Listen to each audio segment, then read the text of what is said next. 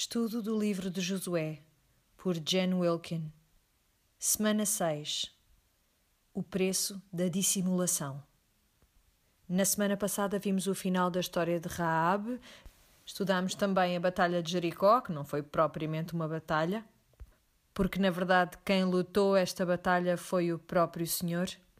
E na semana passada falámos também sobre como estes acontecimentos podem ter sido acontecimentos naturais, como a passagem pelo Rio Jordão ou até mesmo a queda dos muros de Jericó, podem ter sido terremotos, o que não quer dizer que o Senhor não tenha ainda assim feito um milagre de ter agendado estes terremotos exatamente para a altura em que os israelitas mais precisavam deles. Isto reconhecendo que é possível que tenha sido de facto um terremoto também na queda dos muros de Jericó, já que existe também naquele lugar uma falha tectónica. Mas também vos digo que para Deus arranjar uma maneira de, ao fim de sete dias, de alguém marchar à volta de uma cidade, acontecer um terremoto, isso ainda assim é milagroso. O que é certo é que o Senhor, se quiser, pode fazer todas estas coisas. Mas houve uma outra questão que alguém colocou e que eu acho que é pertinente, que é a seguinte: se a casa de Raab estava na muralha de Jericó, como é que essa casa também não ruiu quando as muralhas ruíram? Ora bem, primeiro devemos dizer que a tradução eh, para a localização da casa de Raab pode ser também junto às muralhas de Jericó ou na muralha de Jericó. E ainda assim, Deus também poderia ter poupado a casa de Raab, independentemente de ela estar nas muralhas de Jericó. E atenção, que também não, não é necessário que se veja esta queda dos muros de Jericó como uma queda absoluta e completa. Pode ter havido uma queda parcial que tenha permitido a entrada dos israelitas. Mas seja como for, foi uma boa pergunta e isso para mim é um excelente sinal. Quer dizer que as pessoas estão a prestar atenção e eu gosto muito quando as pessoas prestam atenção. Por isso, esta semana vemos uma imagem contrastante em relação à semana passada. Porque na semana passada nós estudámos Raab e Raab é uma pessoa justa no meio de muita gente injusta e por isso Deus a preserva da destruição. E esta semana vamos saber que existia ainda assim uma pessoa injusta no meio das pessoas justas e esse não vai ser preservado exatamente por causa da sua injustiça. E estas imagens contrastantes pretendem ensinar-nos algo. E eu disse-vos que quando olhassem para esta conquista de Canaã, que não olhassem para isto cometendo o mesmo erro para o qual Deus avisou os israelitas. Deus não lhes deu esta terra por causa deles, Porquê é que ele lhes deu esta terra? Ele diz que o faz por causa da maldade dos seus habitantes e também para a sua própria glória. E por isso nós vamos ver, mais uma vez, este estudo como uma perspectiva do que é a justiça e do que é obediência. Por isso, vamos olhar para o capítulo 7, aliás, do 7 ao 9. Temos muito para cobrir esta semana, mas não se deixem desencorajar. Então, neste capítulo 7, vamos estudar a Batalha de Ai. Mas os israelitas cometeram uma transgressão no caso de anátema, pois Acã, filho de Carmi, filho de Zabdi, filho de Zerá, da tribo de Judá, tomou do anátema, e a ira do Senhor acendeu-se contra os israelitas. Lembram-se que na semana passada, no meio de toda aquela história sobre a batalha de Jericó e como tudo aconteceu, tivemos este aviso de Josué quanto ao modo como os israelitas deveriam proceder com os despojos de Jericó. E tomamos algum tempo a observar como essa era a nota importante dessa passagem relativa à batalha de Jericó. E é claro que nós que conhecemos a história sabemos perfeitamente porque é que aquele aviso está lá, mas para Josué e para o resto dos israelitas aquilo é, é algo inesperado e eles não fazem ideia de porque é que Deus faz este aviso logo à partida. E porque é que tudo em Jericó foi destruído? E nós passamos algum tempo também a olhar para essa questão. É interessante porque isto muitas vezes é visto como uma espécie de primícias da terra de Canaã. Porque se olharmos para o calendário deste momento, desta batalha, isto vai fazer todo o sentido que coincida com esta festa das primícias. Estas primícias, o que é que queriam dizer? Que quando a primeira parte das colheitas eh, chegasse, havia uh, uma dedicação que era necessário fazer Uh, porque to toda essa primeira parte, essas chamadas primícias, tinham que ser entregues ao Senhor. Era tudo devido ao Senhor. E depois de ser entregue ao Senhor, era queimado pelo fogo.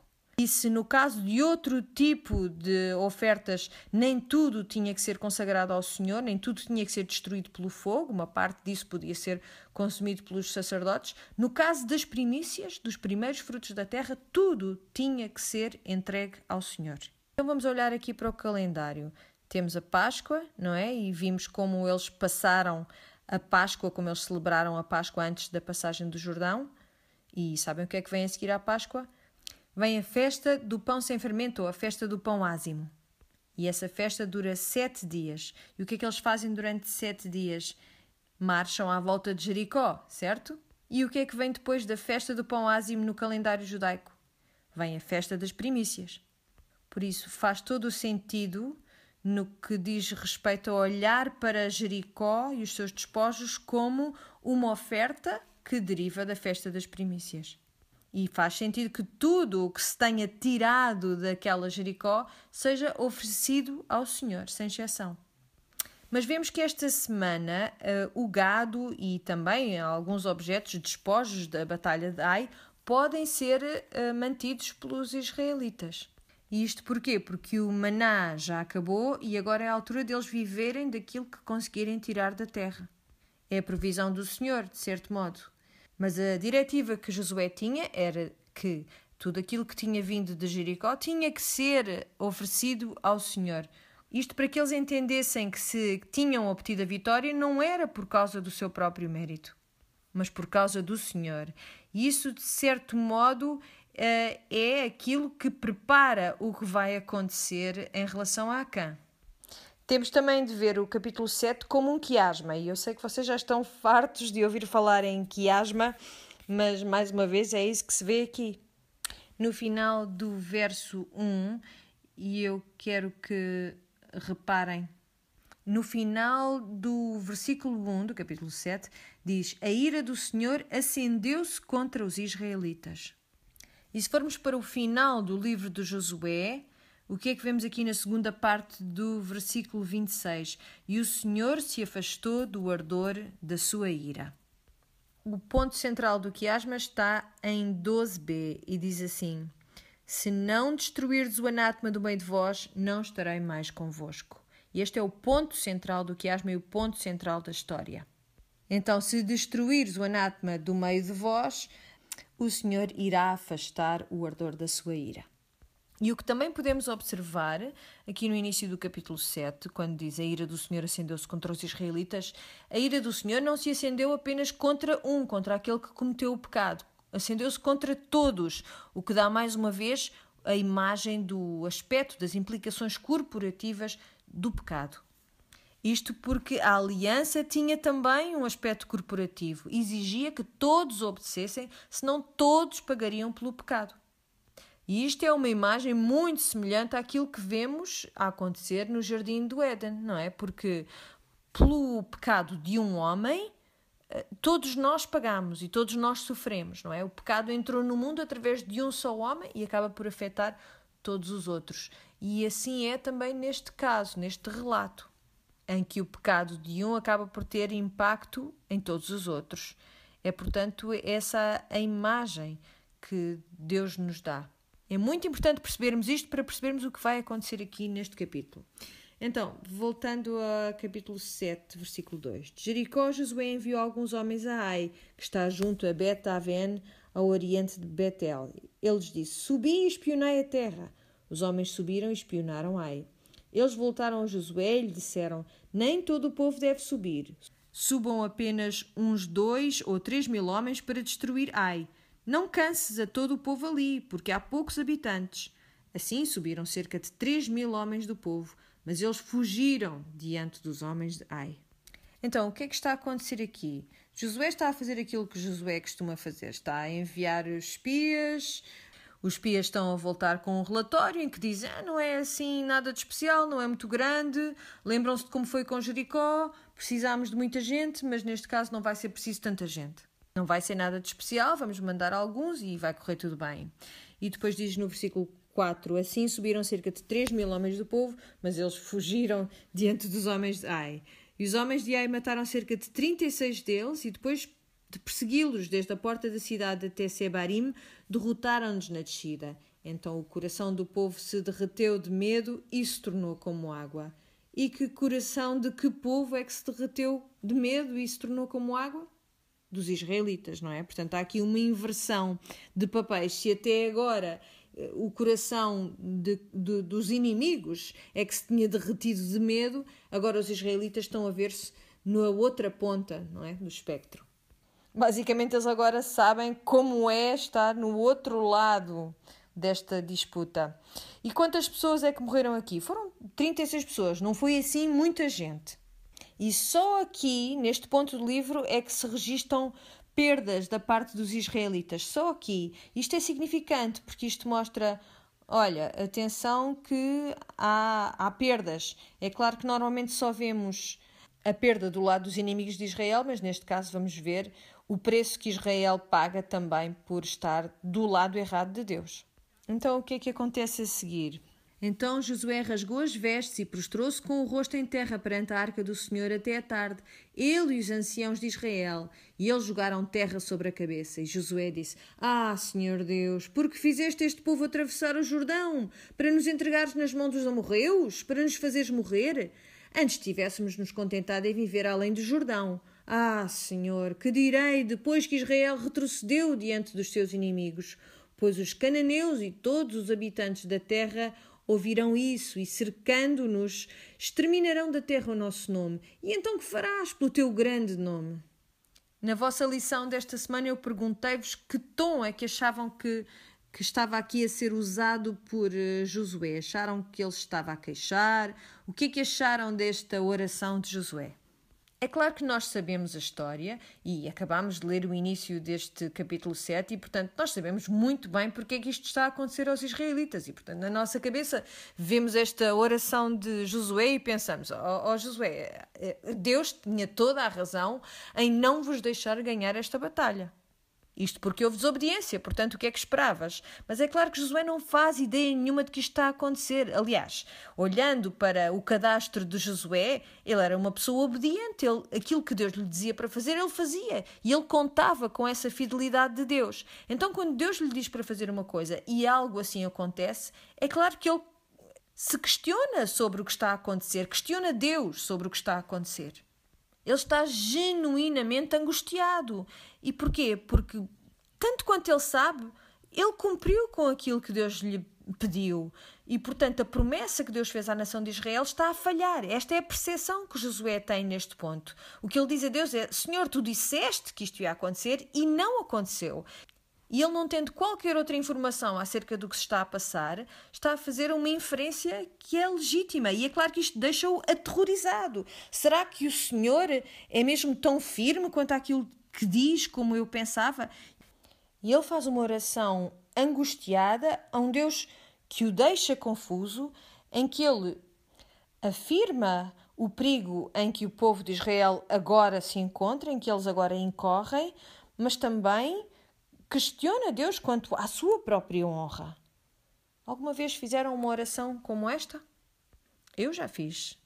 Quando as minhas circunstâncias fazem com que pareça que Deus não é quem Ele diz que é, mas o meu coração ainda assim se agarra à esperança que Ele é aquilo que Ele diz que é, e por isso oferecemos esta oração angustiada a um Deus que nós não conseguimos entender completamente e dizemos: Senhor, livra-me deste perigo. Senhor, pelo teu bom nome, livra-me deste perigo. Isto é uma resposta honesta a uma situação como esta em que Josué se encontra. E eu penso que não devemos minimamente recriminar a Josué por causa de fazer uma oração como esta ao Senhor. E depois no versículo 10: E o Senhor respondeu a Josué: Levanta-te, porque estás assim prostrado, com o rosto em terra. Então Deus está a anunciar a Josué que de facto existe uma situação que ele desconhece no versículo 11. Israel pecou. Portanto, mais uma vez, este entendimento corporativo do pecado. Eles quebraram a minha aliança que lhes ordenei. Tomaram do anátema, furtaram-no e dissimuladamente esconderam-no entre as suas posses. Por isso os israelitas não puderam subsistir perante os seus inimigos. Retrocederam diante deles porque se fizeram anátema. Isto são palavras arrepiantes, porque nós sabemos o que é ser entregue à destruição. Vimos aquilo que se passou com Jericó. E, portanto, percebem o que Deus está a dizer aqui? Ele está a dizer, eles agora estão na mesmíssima situação em que estavam esses habitantes de Jericó. E, e quem? A quem é que ele se refere? A todo o Israel. E os números deste todo o Israel, há quem diga que eles eram milhões. Há quem diga que eram um pouco menos, mas sabemos que com certeza eram centenas de milhares de vidas. Eram estes que Deus estava a referir. Ele estava a dizer que eles vão ser votados à destruição por causa disto. E então Deus diz a Josué: Levanta-te. E percebem aqui a urgência? Deus está a dizer-lhe: Vamos lá, vamos embora, vamos lá tratar deste assunto. E depois ele diz: Levanta-te, santifica o povo e diz-lhe: Santificai-vos para amanhã, pois assim diz o Senhor, o Deus de Israel: o anátema está no meio de ti, Israel. Não poderás resistir diante dos teus inimigos, enquanto não tirares do meio de ti o anátema. E agora ele vai mostrar a Josué qual é o plano que ele tem para aquilo que vai acontecer a seguir.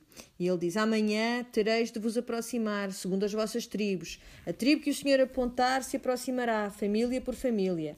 A família que o Senhor apontar se aproximará, casa por casa, e a casa que o Senhor apontar se aproximará, homem por homem. E aquele que for encontrado com o anátema será queimado no fogo, ele e tudo quanto tiver, porque quebrou a aliança do Senhor e fez uma loucura em Israel. Então, vamos ver se percebemos mesmo aquilo que se está a passar aqui. Porquê que esta pessoa tem que ser queimada, passada pelo fogo? Porque ele tornou-se como Jericó ele está votado à destruição. Assim como Jericó foi tratado, ele tem de ser tratado. Se queres ficar com as coisas de Jericó, tens que esperar ser tratado da mesma maneira que Jericó foi tratada. Ele transgrediu esta aliança que foi firmada com o Senhor.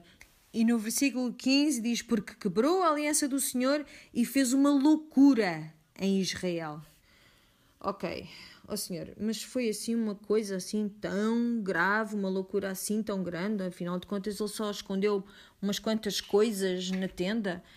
Mas se lembrarem do estudo desta semana, em números 15, nós vemos que era, havia uma diferença muito concreta entre o castigo que se podia imputar a alguém que tivesse feito alguma coisa por erro ou, pelo contrário, alguém que tivesse feito alguma coisa e a expressão era fazer alguma coisa à mão levantada. E eram duas coisas bem diferentes que hum, mereciam castigos diferentes. E se uma delas tinha possibilidade de expiação, a outra não tinha.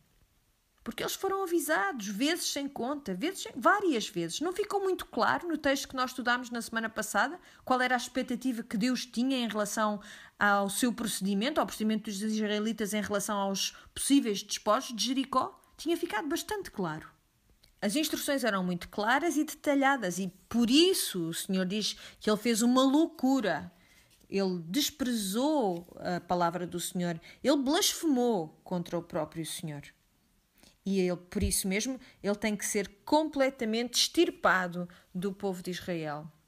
Então, continuando para o versículo 16: Josué levantou-se de madrugada e fez Israel aproximar-se, segundo as suas tribos, e foi apontada por sorte a tribo de Judá. E vocês conhecem o significado da tribo de Judá, a sua importância, certo? É desta tribo que vem o próprio Jesus. E ele fez a tribo de Judá aproximar-se e foi apontada a família dos Zeraitas. Fez a família dos Zeraitas aproximar-se, homem por homem, e foi apontado Zabdi. É claro que isto não é surpresa nenhuma para o leitor, certo? Porque já nos deram uh, toda a referência da genealogia desta pessoa e, portanto, sabemos como isto vai terminar e fez a casa de Zabdi aproximar-se, homem por homem, e foi apontado a Acã, filho de Carmi, filho de Zabdi, filho de Zerá, da tribo de Judá. Então Josué disse a Acã, filho meu, dá glória ao Senhor. E se leram o rodapé ou as notas das vossas Bíblias, veem que aqui dar glória a Deus também pode querer dizer confessar ao Senhor o que fizeste. Declara-me agora o que fizeste, não escondas nada de mim. A quem respondeu a Josué: Na verdade, pequei contra o Senhor, Deus de Israel. Foi isto o que fiz. Quando vi entre os despojos uma boa capa babilónica, duzentos ciclos de prata e uma barra de ouro do peso de cinquenta ciclos, eu os cobicei e os tomei. Estão escondidos na terra, no meio da minha tenda, e a prata está debaixo da capa. Então Josué disse obrigada por confessares, agora vais receber a misericórdia e podes ir à tua vida. Uh, não, não foi bem isto que aconteceu, mas se calhar era isto que nós gostávamos que acontecesse, não é? Se houvesse alguém que tivesse praticado um pecado e depois o confessasse, seria bom que a seguir viesse a misericórdia e o perdão completo. Eu sei pelo menos que para mim isto teria sido um final da história muito satisfatório. Então, por que que isto não é assim? Por que é que há um final diferente para esta história? Então, quando todos os clãs e, e as tribos se apresentaram perante Josué e começa todo este processo e eles se apresentam perante a congregação e, e quando Josué finalmente percebe quem é o culpado, quando Acã se revela como aquele que cometeu este pecado, quem é que se surpreende com isto? Toda a gente. E para quem é que isto não foi uma surpresa assim tão grande?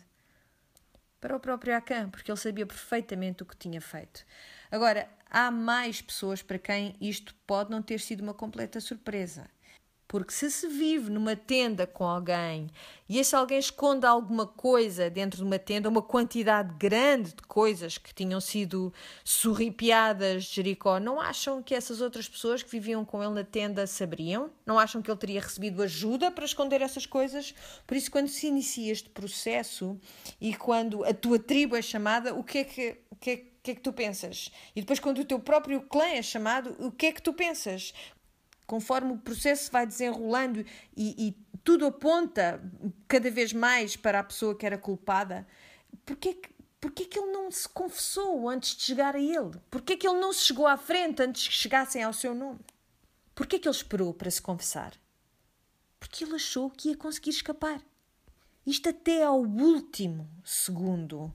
Só mesmo quando já não havia hipótese nenhuma de esconder aquilo que tinha acontecido, é que ele se apresenta perante a congregação e diz: Foi isto que eu fiz. Eu pequei contra o Senhor, Deus de Israel, e foi isto que fiz. E vemos este processo uma vez após outra aqui nas Escrituras quando eu vi entre os despojos uma boa capa babilónica, 200 ciclos de prata e uma barra de ouro do peso de 50 ciclos, eu os cobicei e os tomei.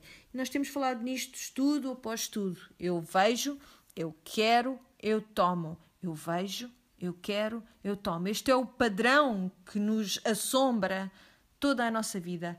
Eu vejo, eu quero, eu tomo. E portanto não será nenhuma surpresa que Deus atravesse o Jordão até uma terra que mana leite e mel, e isto, esta é a imagem associada à terra prometida. O que é que acham que é a reminiscência de toda esta terra que mana leite e mel? É o próprio jardim do Éden. Por isso, será uma surpresa assim tão grande vermos um homem a cometer um pecado em que ele vê, ele quer e ele toma e que as consequências desse pecado acabem, acabem por alastrar para todo o resto das pessoas? É a mesma história. É a mesma história. Voltando ao versículo 22. Então Josué enviou mensageiros que foram correndo à tenda, e tudo estava escondido na sua tenda, e a prata estava debaixo da capa. Eles pegaram aquelas coisas do meio da tenda e as trouxeram a Josué e a todos os israelitas e as puseram perante o Senhor. Então Josué e todo o Israel com ele pegaram a Acã, descendente de Zerá, e a prata, a capa e a barra de ouro, e os filhos e as filhas dele, bem como seus bois, jumentos e ovelhas, e a sua tenda, e tudo quanto tinha, e levaram-nos ao vale de Acor. E Josué perguntou-lhe: Por que nos trouxeste desgraça? Hoje o Senhor trará desgraça a ti. E todo o Israel o apedrejou. Eles os queimaram no fogo e os apedrejaram. Ora bem, vamos então olhar para aquilo que acabou de acontecer. Primeiro que tudo, nós vemos que todos os pecados que nós cometemos, nós achamos que são pecados secretos que podem ser contidos, não é? Achamos que os podemos manter encobertos. Eu acho que neste caso não era um pecado que estivesse só do conhecimento de Acã, porque se isso fosse assim, então Deus tinha sido um Deus injusto, matando o resto da família dele. Porque isto tinha que ser, de algum modo, algo de que eles estivessem cientes, porque existiam as leis, na própria lei mosaica, estabelecia-se a diferença entre aquilo que era um pecado corporativo e um pecado individual. E, portanto, Deus não ia castigar um pelo outro. Portanto, se ele mata a família de Acã, e a família de Acã de facto não sabia do pecado de Acã e não colaborou nele, então Deus seria um Deus injusto. Por isso, o que quer que tenha acontecido aqui não pode ser um retrato de injustiça da parte de Deus. Mas o que é certo é que Acã pensou: este é um pecado secreto e não vai fazer mal a mais ninguém. E é isto que nós dizemos a nós mesmos constantemente. Mas aquilo que nós temos que perceber é que não há pecados secretos. Não há pecados secretos. Uma das coisas que eu acho muito interessante neste aumento da tecnologia, a quantidade de câmaras que estão sobre nós e as pessoas discutem toda esta questão da privacidade e as leis da privacidade e questiona-se se as pessoas devem ser punidas por coisas que fazem uh, quando não há ninguém a ver aquilo que elas estão a fazer, a não ser uma câmara que ilegalmente as filma. Mas sabem o que é que eu acho muito interessante. Isto está parte da questão da legislação, porque eu acho que a sociedade precisa de facto de leis anti-quebra uh, de privacidade, mas eu não sei se vocês estão a perceber que, na verdade, nós não conseguimos esconder coisa nenhuma. Vocês percebem que não há nada que esteja escondido de facto do Deus a quem nós vamos prestar contas? Eu não me interessa se não existe uma única câmara no sítio em que eu estou. Deus vê. E isto é, ao mesmo tempo, o nosso maior medo e o nosso maior conforto, a nossa maior segurança, porque quer dizer que eu não posso pecar contra alguém e achar que vou conseguir escapar, mas ao mesmo tempo também quer dizer que ninguém pode pecar contra mim e escapar. Porque Deus vê. Ele intervém a nosso favor. Ninguém consegue escapar. Ninguém consegue escapar do castigo, seja nesta vida ou na outra. O que é certo é que ninguém consegue escapar ao juiz que é justo e que vê. Ele vê, não existe pecado secreto. Na verdade, não há pecados que só nos magoem a nós, que só nos façam mal a nós. Por isso, seja qual for o teu hábito que tu achas que podes conter em ti mesmo e que não vai afetar ninguém que não sejas tu, isso não é verdade. Eu vou dar-vos um exemplo muito estúpido. Eu adoro café, adoro, adoro, adoro café. Eu sei que posso parar de beber café quando eu quiser, já fiz isso muitas vezes, portanto eu sei que não é um problema para mim. Mas houve um dia, eu lembro-me, uma manhã em que estava a demorar mais a ter o meu café, estava um bocadinho atrasado e houve alguém que tirou uh, o recipiente do café antes de o café ter acabado de filtrar por completo. Ora bem, se há alguém que sabe como o café deve ser bebido, também sabe que o café mais forte sai primeiro e depois a última porção de café que sai é essa que vai temperar, equilibrar o sabor, portanto é o café só fica verdadeiramente bom depois de ter sido completamente filtrado até ao fim todo o conteúdo do café e da água. O que é certo é que quando alguém tirou esse café e se serviu, estragou por completo este rácio de perfeição. E esse alguém é a minha própria madrasta. E eu acabei por gritar com ela por causa dela ter tirado o café antes dele ter acabado de ser feito da maneira que eu sabia que ele tinha de ser feito. Eu tenho vergonha de vos confessar isto, mas foi isso que eu fiz. Este é o meu momento de confissão. E assim que eu abri a boca para dizer: Não faças isso!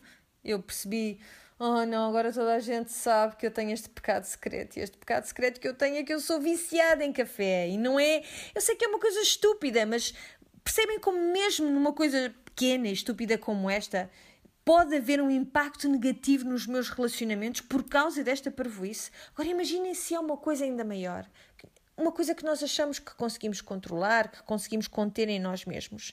E o que é certo é que muitas vezes nós mentimos a nós mesmos e dizemos: Eu sou o único que vai ser afetado por isto. Mais ninguém pode ser afetado por isto. Mas o que é certo é que tudo aquilo que tu guardas no teu coração, mais cedo ou mais tarde, vai sair e afetar os outros. Até pode ser que não te apercebas disso, mas vai afetar os outros. Sabem como quando há um segredo na família e quando um dia ele é revelado e a coisa é exposta, as outras pessoas dizem: Ah, eu, eu já tinha percebido que havia ali sinais de que alguma coisa se passava porque era um segredo para essas pessoas, mas de certo modo estava a produzir o seu fruto, um fruto venenoso, mas que já estava a dar alguns indícios a outras pessoas. Por isso, não se deixem enganar.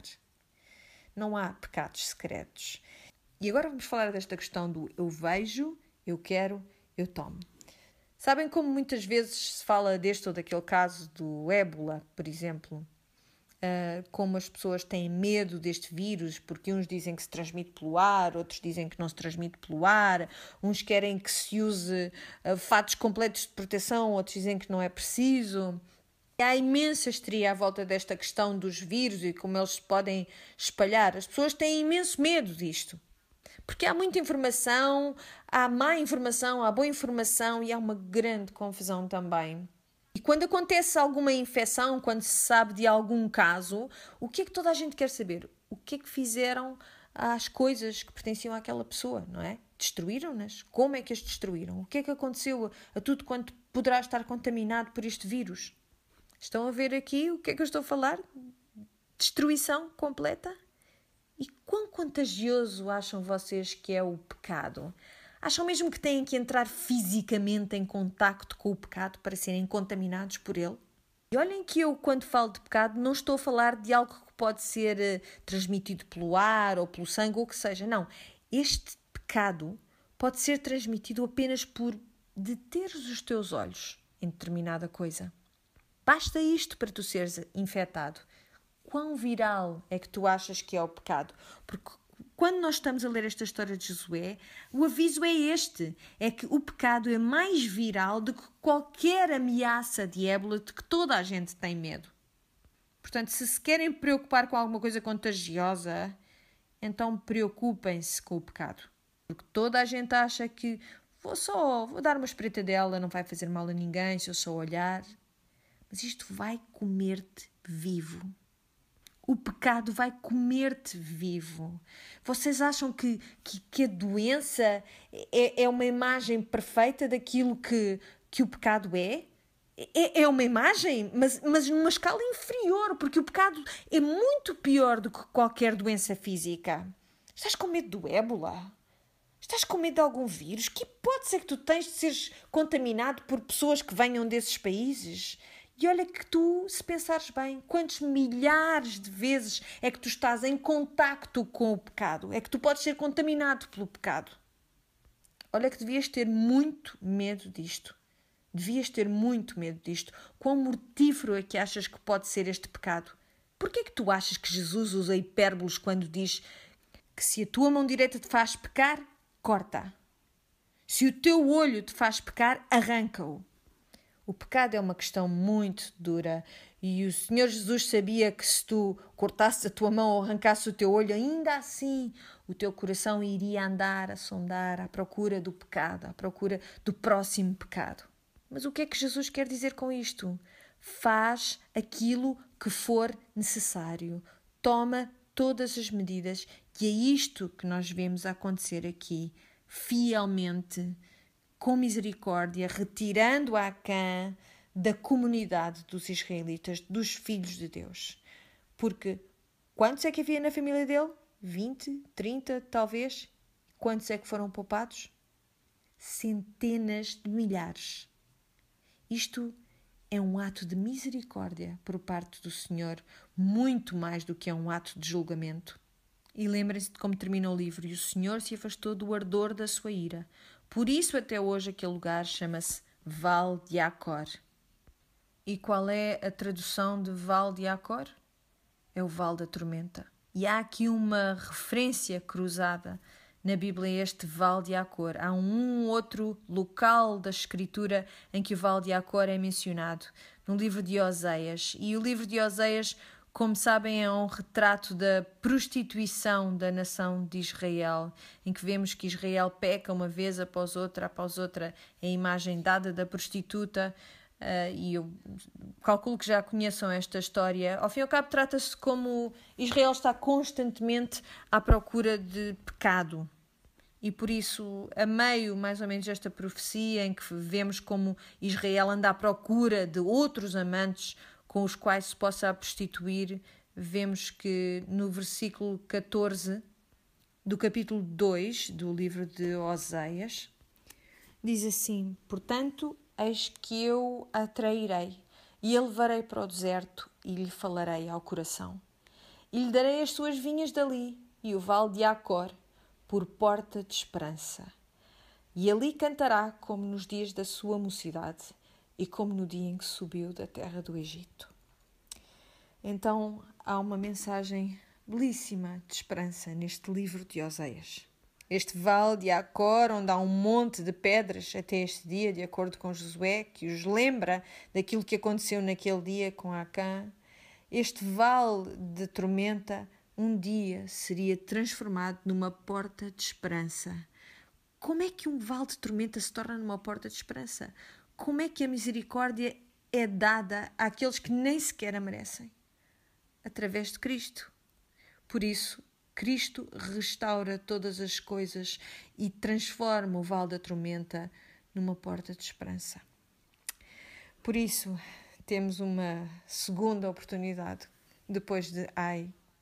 E vemos aqui que sem Deus nós não conseguimos vencer nenhuma batalha, seja grande ou pequena. Vocês perceberam isto? Sem Deus não podemos vencer nenhuma batalha, seja grande ou pequena, porque Ai, na verdade, era uma pequena cidade. Era pequena, mas tornou-se em algo muito grande e muito um grande castigo para Israel. Então, no capítulo 8, no versículo 1, diz assim: Então o Senhor disse a Josué: Não tenhas medo, nem te assustes. Eu calculo que isto tenha sido muito bom para Josué ouvir isto, porque este tempo uh, que tinha terminado ali, depois de toda esta situação com Acã, era com certeza um tempo de muita angústia e medo. E de certo modo é como se Deus estivesse a reafirmar aquilo que disse a Josué no capítulo 1, ser muito forte e muito corajoso. E depois então diz no versículo 1 do capítulo 8: Toma contigo todos os guerreiros, levanta-te e avança contra Ai. Repararam nisto? Toma contigo todos os guerreiros, mas então se é uma cidade pequena, temos que levar toda a gente. É óbvio que o Senhor tinha um plano muito diferente do, daquilo que era o plano dos espias, que acharam que era uma terra pequena e, portanto, não era preciso tanta gente porque mais uma vez reforça a questão corporativa, a importância de todos se moverem numa determinada direção, mas também há outro aspecto que é se todos estiverem envolvidos nesta batalha, todos poderão colher os frutos desta batalha. E por isso é que eles não precisam de ter medo nem de se assustarem. Por isso é provável que seja por isto também que ele lhe diz para levar todos os guerreiros. Eu te entreguei nas mãos o rei de Ai, o seu povo, a sua cidade e a sua terra. Viram? Novamente, como na semana passada, eu entreguei nas tuas mãos Jericó, eu entreguei nas mãos o rei de Ai. Versículo 2: Farás a Ai e a seu rei como fizeste a Jericó e a seu rei. Todavia podereis tomar os seus despojos e o seu gado. Preparem emboscada à cidade por detrás dela.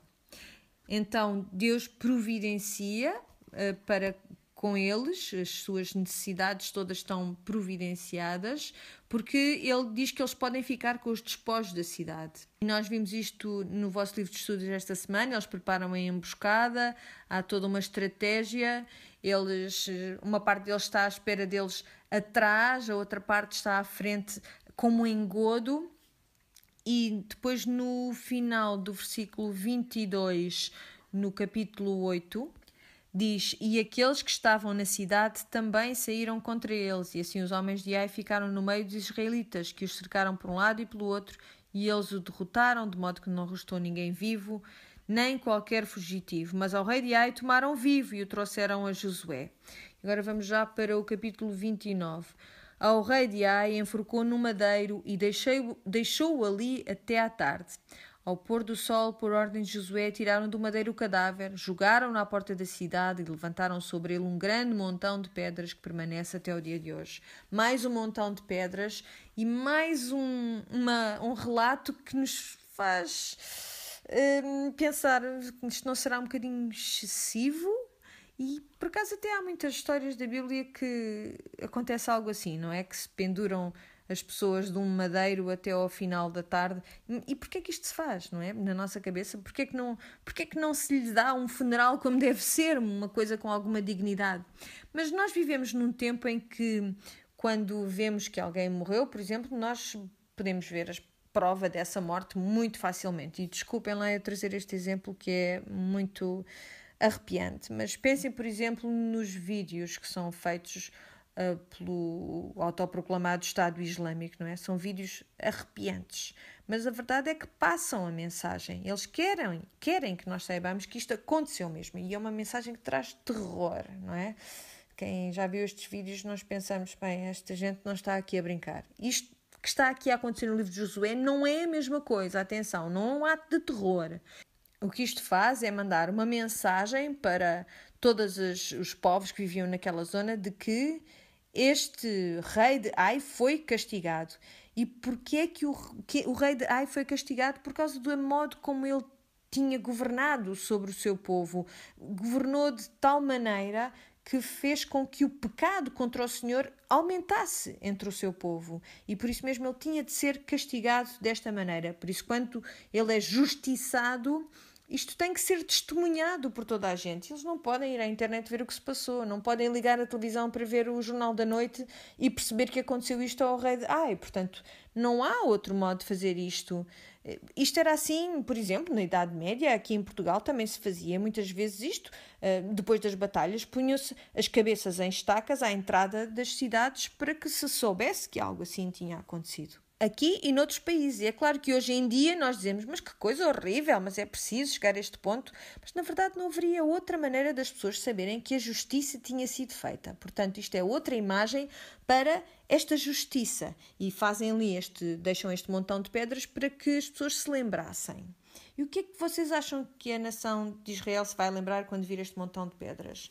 Eles vão lembrar-se de que é por causa do Senhor que lhes foi dada a vitória, por causa do Senhor e não por causa da sua própria justiça, mas sim por causa da justiça do Senhor.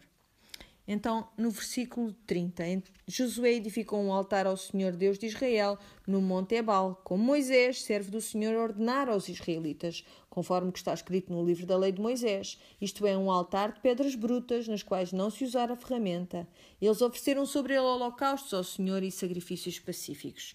E ali, na presença dos israelitas, fez em pedras uma cópia da lei que Moisés escrevera. E todo o Israel, tanto estrangeiro como natural, com os seus anciãos, oficiais e juízes, estava de um e de outro lado da arca, perante os sacerdotes levitas que levavam a arca da aliança do Senhor. Metade deles em frente do monte Gerizim e a outra metade em frente do monte Ebal, como Moisés, servo do Senhor, anteriormente ordenara para que abençoassem o povo de Israel. Veem o que é que está a acontecer aqui? Metade do povo está em frente do monte Gerizim e outra metade está em frente do monte Ebal. E no meio está a arca do Senhor. Conseguem perceber aquilo que está a acontecer aqui? É como se estivessem a ter um culto na igreja. Tem a reunião dos santos, certo? Que vão oferecer os seus sacrifícios, vão proclamar a palavra do Senhor e conforme as bênçãos e as maldições são lidas e a resposta do povo a cada uma dessas bênçãos e maldições é sempre amém, amém, amém e, e, muitas vezes eh, isto faz parte também das canções que nós cantamos na igreja, não é? Este amém àquilo que o Senhor diz. Há aqui uma declaração conjunta do povo, eh, uma aceitação renovada daquilo que o Senhor diz, daquilo que era a lei que Moisés já escrevera. E eles reproduzem esta lei nas pedras, nestas pedras que, que foram gravadas, para que toda a gente soubesse dali em diante que este era o, o Deus que este povo servia. Era este Deus que tinha feito esta aliança com eles e à qual eles diziam sim.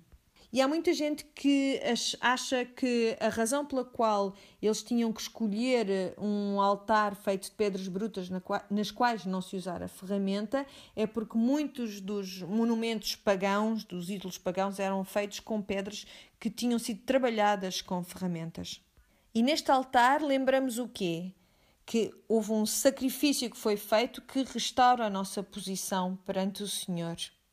E por isso eles estão de pé neste anfiteatro natural, não é? Algo que devia ser muito belo, esta imagem, e que nos leva de volta a Gênesis 12, aquele lugar em que Deus disse a Abraão: Eu vou dar esta terra aos teus descendentes. E qual foi a resposta de Abraão? Construiu um altar e adorou o Senhor. Por isso há uma espécie de um círculo perfeito que acontece aqui e toda a gente participa disto. E talvez pareça um pouco deslocado para nós, porque é que nós estamos a falar disto agora e depois vamos falar outra vez de uma batalha, mas há uma estrutura aqui que pode não ser sempre muito aparente.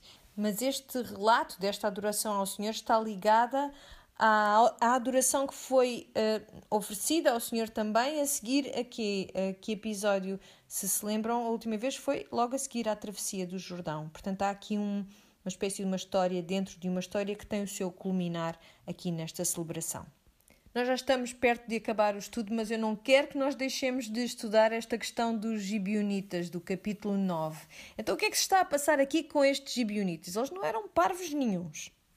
O que nós vemos é que estes outros reis desta região, o que é que eles fizeram quando eles se aperceberam que existia esta ameaça dos israelitas? Formaram uma coligação, não é? Mas os gibionitas, quando perceberam que isto estava a acontecer, tomaram uma decisão diferente. Eles resolveram uh, fazer aqui uma, uma abordagem, tiveram uma abordagem diferente, uma estratégia diferente, que faz lembrar um bocadinho a estratégia de Raab. E é fácil perceber que estes reis que formaram esta coligação, tendo ouvido aquilo que se passou da primeira vez em Ai, se tivessem sentido encorajados a irem contra os israelitas, a fazerem-lhes frente. Ao fim e ao cabo, era como se fosse aqui uma brecha na armadura dos israelitas. Diz no versículo 3: Mas os moradores de Gibeão, ouvindo que Josué havia feito a Jericó e Ai, usaram de astúcia. Mandaram representantes, levando sacos velhos sobre os jumentos e recipientes de vinho de couro velhos, rasgados e costurados. Ou seja, eles fizeram de conta que tinham vindo de um país muito longínquo, eh, mascararam-se, vamos dizer assim, para parecer que tinham feito esta viagem. E porquê? Porque provavelmente sabiam que em Deuteronômio existia uma provisão especial, um cuidado especial que tinha que se ter com as pessoas que viessem de longe. E por isso viram a oportunidade de entrar numa aliança com estes israelitas. E por isso daí terem usaram esta esta astúcia. Mas se calhar vocês pensam, como é que é possível terem sido tão parvos, terem sido iludidos por estas pessoas? Será que eles conseguiram retratar assim tão bem, encarnar assim tão bem a imagem de pessoas que tinham feito uma grande viagem, uma viagem de grande distância? Mas deixem-me perguntar-vos, quando vocês veem as fotografias do antes e depois do cosmético mais inovador ou de uma bebida energética, Será que não há um momento em que vocês ficam Uau, isto é mesmo verdade? Uau, é mesmo disto que eu preciso? Olha para isto. Ela parece ter 30 anos menos do que tinha de antes. Por isso, não se ponham com coisas a, a dizerem que os israelitas deveriam ser tolos, porque se calhar não é bem assim, está bem? Não é assim tão estranho que eles tenham deixado convencer por esta astúcia. Para já, eu, eu não sei se vocês acham que para os israelitas era uma coisa divertida envolver-se nestas batalhas, matar esta gente. É provável que não. Por isso, quando chega alguém até eles e, e, lhes diz: Ah, viemos muito longe, estamos cansados, não temos comida, se calhar parece uma boa ideia, de facto, para os israelitas fazerem esta aliança. Não sejam muito duros com eles, porque é muito provável que nós, que vocês se deixem enganar também por algo assim deste género. Então, diz do versículo 14. Então os homens de Israel avaliaram a provisão deles e não pediram conselho ao Senhor. Assim Josué fez uma aliança de paz com eles, prometendo poupar-lhes a vida, e os líderes da comunidade lhes prestaram juramento.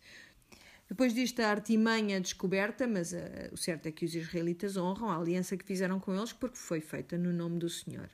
Depois disto, também vemos que eles se tornaram lenhadores e tiradores de água para toda a comunidade isto pode parecer-nos assim tarefas de sumenos importância, mas o que é certo é que eles ajudaram uh, no serviço ao santuário do Senhor, não é? Uh, ao culto do Senhor. Porque se olharmos para estas tarefas, lenhadores, gente que corta a madeira e gente que carrega a água, eu não gosto nada de acampar porque é exatamente este tipo de tarefas que tem que se fazer quando se está a viver no meio de nada, não é? E por isso é, é, eu calculo que isto fosse gente que não parasse um instante, tinham muito trabalho para estes lenhadores e tiradores de água, mas este trabalho de facto estendia-se também ao, ao culto do Senhor. E eu não estou a dizer que eles tenham sido incluídos na comunidade como israelitas, não é o caso. Eles ficam perto daqueles que servem ao Senhor, mas não são aqueles que servem ao Senhor. Não é o mesmo caso de Raab, que eventualmente acabou por ser acolhida no seio da comunidade. Por isso eles entraram numa aliança com os gibionitas, não deviam ter entrado nela, mas ainda assim entraram. E o que é certo é que agora tem esta gente aqui com eles e têm que tirar o maior proveito disto. Eu acho que o melhor exemplo que eu posso usar e com o qual nós podemos identificar-nos é provavelmente aquele exemplo das pessoas que namoram com pessoas que não são crentes e claro que no início do relacionamento nós pensamos vai, vai correr tudo bem, vamos pensar que vai correr tudo bem.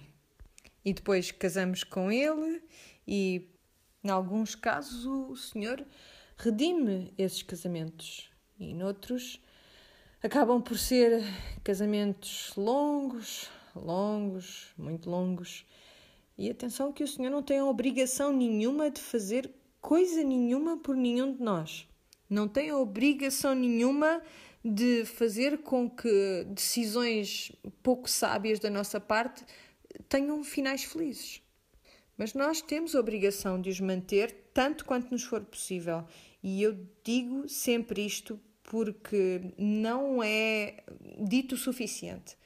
Ninguém tem a obrigação de permanecer num casamento abusivo. Há um ponto a partir do qual a vossa aliança está tão comprometida que o Senhor preparou uma saída misericordiosa para fora desse tipo de relacionamento. Mas alguns de nós casamos com um espírito de namoro missionário e se calhar algumas dessas pessoas que me estão a ouvir e até saíram bem e pensam, ah, não é nada de grave. E outros ainda dizem, não foi bem assim comigo. Mas o que é certo é que neste caso específico dos gibionitas, Houve um mau começo para esta história, mas o Senhor teve misericórdia deste mau começo. Porque se nós lermos Neemias, vemos que alguns dos descendentes destes gibionitas também voltaram para reconstruir o muro. E portanto, mesmo que este, esta aliança tenha começado com uma base desonesta, ainda assim o Senhor redimiu este relacionamento de algum modo. E talvez isto seja também um retrato de como muitos de nós chegamos à salvação. Se calhar eh, chegamos à salvação com a esperança de obter alguma coisa deste relacionamento e com o tempo fomos percebendo que havia algo maior e melhor do que apenas ser mantido seguro, confortável, alimentado, vivo, que o próprio Deus era digno da nossa adoração e, e que aquilo que nós fazemos por Ele traz glória ao próprio Deus. Por isso, lenhadores e tiradores de água, eles mantiveram a sua aliança para com este povo e isto correu-lhes bem, mas mais uma vez nós já estamos a ver que há alguns sinais de perigo que vão aparecer nas próximas semanas, que em vez de fazerem aquilo que o Senhor lhes tinha dito para fazer, em vez de olharem para isto de um ponto de vista de um vírus que poderia propagar-se e contaminar toda a gente, houve um conformismo na sequência de toda esta história. Houve uma atitude de, ah, se eu fizer isto, vai ser suficiente. Portanto, há uma verdade espiritual que está retratada aqui, que é para mim e que é para ti. Nós falamos sobre a grande comissão que Jesus nos deixou e como ela não deixa nenhum espaço, não nos dá nenhum espaço para nós fazermos mal àqueles que não acreditam no que nós acreditamos, mas sim a comissão de irmos e fazermos discípulos em todas as nações. Mas há uma batalha a acontecer em mim e em ti. E vê-se aqui a necessidade de erradicarmos o pecado, onde quer que ele esteja. Portanto, ao terminarmos este estudo desta semana, eu quero perguntar-vos o que é essa coisa que tu achas que só te afeta a ti, esse pecado secreto? Qual é ele? Vais ser como Acã e esperar até que o teu nome seja chamado para depois suplicares ao Senhor? Ou vais correr para Ele agora e confessar e lançar-te aos seus pés e sujeitar-te à sua misericórdia? Porque para ti ao contrário de para Acã, este vale de Acor já foi transformado na porta de esperança. E em segundo lugar, eu vou pedir-te que te perguntes qual é a batalha que existe na tua vida de que tu te convenceste eh, que podias vencer com facilidade, que não precisavas de ajuda, que era uma pequena batalha. Isto não é um, uma batalha como Jericó, não é como Ai. Como é que tu tens submetido esta pequena batalha ao Senhor? Como é que tu tens pedido a sua orientação para estas pequenas batalhas? Porque é quando nós pedimos a ajuda de Deus para as pequenas coisas que nós vemos que Ele passa a confiar em nós para as grandes coisas. Na próxima semana vamos falar de outras batalhas que esperam o povo de Israel. Vamos orar? Pai do céu, nós agradecemos por esta história de Acã e confessamos que ela nos assusta porque nós vemos-nos nesta história. Nós agradecemos-te, Senhor, que aos pés da cruz nós encontramos misericórdia, uma misericórdia que, ao contrário daquilo que aconteceu com Israel, que teve que erigir um altar e fazer um sacrifício, o nosso sacrifício já foi feito. E nós pedimos, Senhor, que este conhecimento nos leve a uma confissão rápida, imediata quanto a este pecado secreto. E nós pedimos que tu nos ensines, como tens ensinado a nação de Israel, dos grandes perigos que existem no pecado e dessa grande lição que é a lição da obediência. Pai, que nós possamos ser crianças que caminham cientes da lição da obediência. E nós pedimos todas estas coisas no nome de Jesus. Amém.